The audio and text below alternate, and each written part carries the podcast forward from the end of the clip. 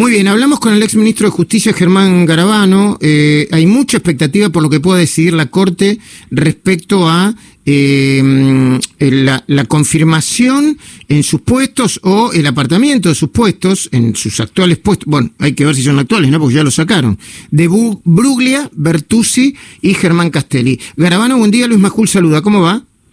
¿Qué tal? Buen día, Luis. Un gusto hablar contigo. Bien. Sí, la verdad que hay mucha expectativa en, toda la comunidad hmm. jurídica. Yo no recuerdo otro caso que, que tenga esta, digamos, esta ansiedad o esta expectativa por parte del propio Poder Judicial y de todos los actores cercanos a la justicia, ¿no? Y de la gente también.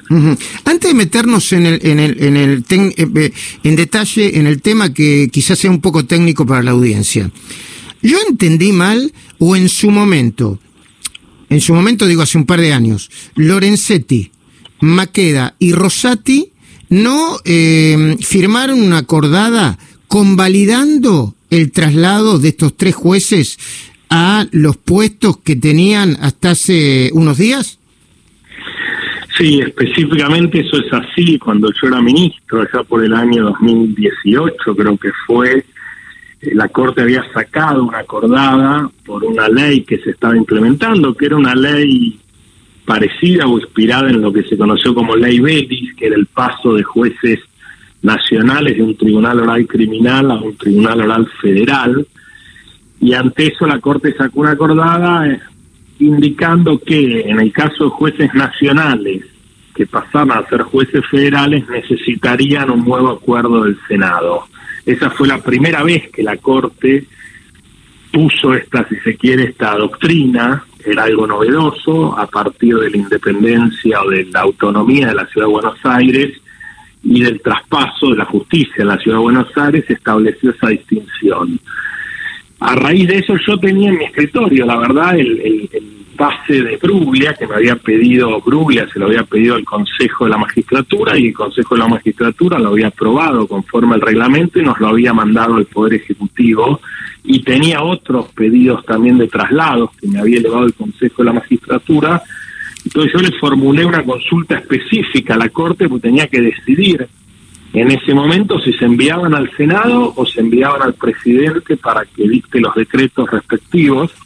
Y la Corte en ese momento me contestó con la firma de estos tres camareros, de estos tres jueces de la Corte, que eh, no se necesitaba para este caso específico de Bruglia, que es asimilable a los de Bertuzzi y Castelli, un nuevo acuerdo del Senado, que el acuerdo del Senado nuevo solo se necesitaba cuando era un juez nacional que pasaba a ser juez federal.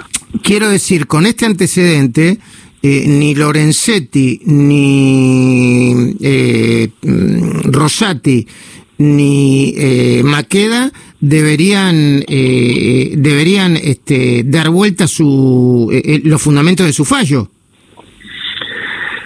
Entiendo que no, salvo que haya alguna circunstancia que, que a alguno se le esté pasando, pero en principio no, porque además en realidad el caso era justamente específico, de hecho el, caso y el expediente de Bruglia estaba citado al pie de página en, esa consulta que yo formulé, y también en esto hay que aclarar que tanto Rosencrantz como Hayton en realidad tenían una posición todavía más favorable a los jueces, porque ellos entendían que ningún juez necesitaba un nuevo acuerdo del Senado para nada.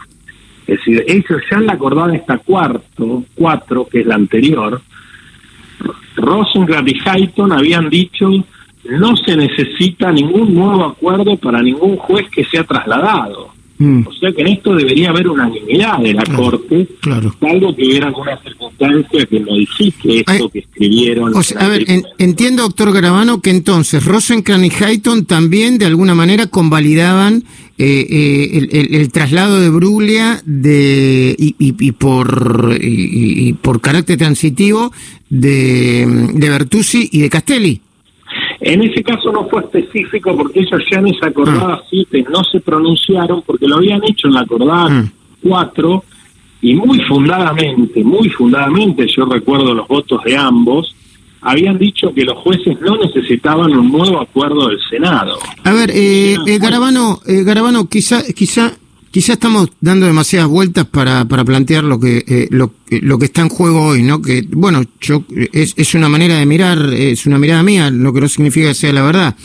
Yo creo que hoy la Corte Suprema va a empezar a tomar, quizá lo haga, quizá no, quizá diga que el persaltum, que se toma unos días para pensar, o que espera el fallo de, de lo contencioso administrativo, pero hoy la Corte Suprema eh, haga lo que haga, va a empezar a tomar una decisión trascendental, la de poner límites o no a la pretensión de la vicepresidenta Cristina Fernández de Kirchner y del presidente también, de colonizar de hecho parte o todo el sistema judicial. Sí, yo creo que lo que se resuelve en este caso, más allá que sea hoy o como señalás vos, en una instancia ulterior, en un recurso extraordinario, luego el fallo de la Cámara, es una decisión que claramente marca hasta dónde se defiende la independencia de los jueces y sobre todo un principio central de la independencia de los jueces que es la inamovilidad.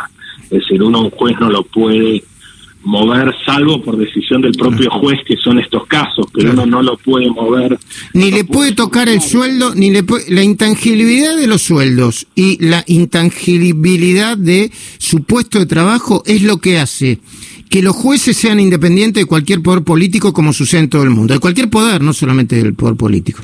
Exactamente, aún del poder económico, del poder mediático, de todos los poderes, los jueces la garantía que tienen es que no se les puede bajar de sueldo y no se los puede sacar de donde están, porque si no uno pudiera tomar un juez que no le gusta, que está en Comoro Pi y, y, y, lo manda, digamos, sin ser despectivo, pero lo manda a Bahía Blanca, lo manda a otra ciudad y se lo saca encima. Y eso fue en su momento lo que se hizo en, en nuestro Entiendo. país y que llevó a que la Corte fuera realmente además muy firme en decir que ningún juez puede ser movido sin la propia voluntad del juez. El juez, muy importante. Eh, Garabano, gracias por atendernos. No, gracias a vos, Luis. Saludos a toda la audiencia. Igual.